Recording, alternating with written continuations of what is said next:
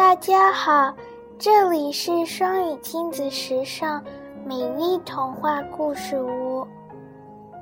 The Earth and I。今天我们讲的故事是一位小男孩和一个乌龟的故事，by Frank H. For Lion and Aaron. The earth and I are friends. Sometimes we go for long walks together. I tell her what's on my mind. She listens to every word. Then I listen to her.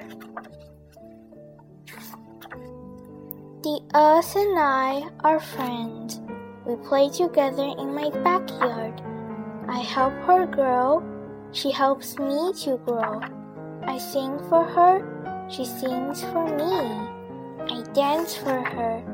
She dances for me. When she's sad, I'm sad. When she's happy, I'm happy. The earth and I are friends.